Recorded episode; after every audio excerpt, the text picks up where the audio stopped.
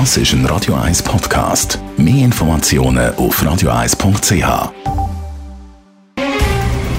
Der Finanztag auf Radio 1. Verstehen, was Menschen und den Markt bewegt. In Zusammenarbeit mit der Zürcher Privatbank Merki Baumann.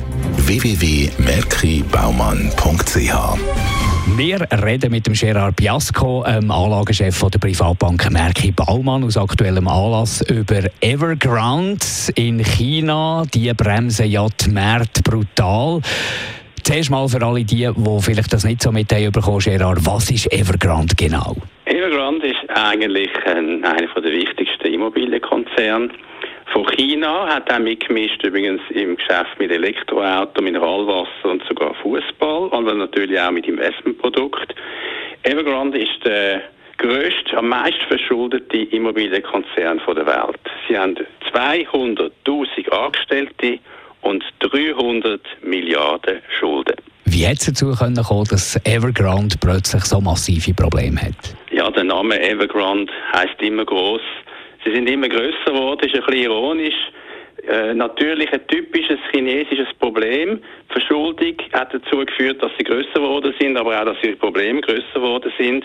Wir haben ja in China eine Unternehmensverschuldung, die über 160 Prozent vom Bruttoinlandprodukt ist. Das ist mehr als in Europa, mehr als in Amerika. Dort ist nur 85 Prozent die Unternehmensverschuldung in Prozent vom Bruttoinlandprodukt.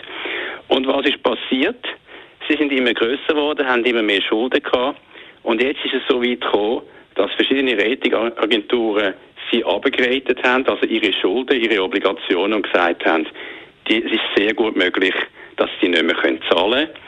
Und 70 Prozent von ihrer Schulden sind eben innerhalb von zwei Jahren fällig, ein großer Teil auch nächstens. Und das drückt natürlich März, das erhöht Volatilität an den Finanzmärkten. Weil die große Frage ist, wie geht es weiter mit denen, die da betroffen sind? Und äh, welche Rolle kann jetzt auch der chinesische Staat spielen?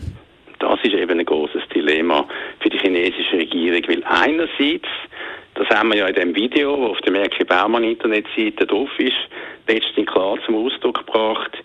China tut die Regulierung verschärfen von verschiedenen Bereichen, Branchen, auch vom Immobiliensektor. Sie haben seit Jahren ein Problem mit Immobilienspekulation und mit der Verschuldung und möchten, dass das eigentlich zurückgeht. Und auf der anderen Seite müssen sie natürlich schon Rücksicht nehmen auf die vielen Leute. Und das sind über eine Million Leute, die eigentlich betroffen sind von Evergrande. Von Evergrande. Und zwar darum, weil sie Wohnungen von denen gekauft haben. Und es könnte zu so sozialen Unruhe kommen.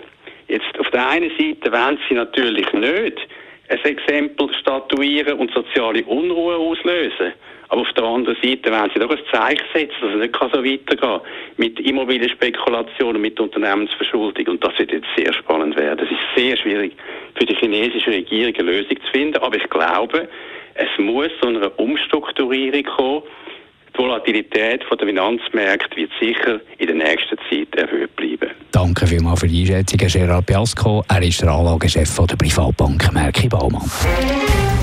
Der Finanztag gibt es auch als Podcast auf radioeis.ch. Präsentiert von der Zürcher Privatbank Merki Baumann. www.merkibaumann.ch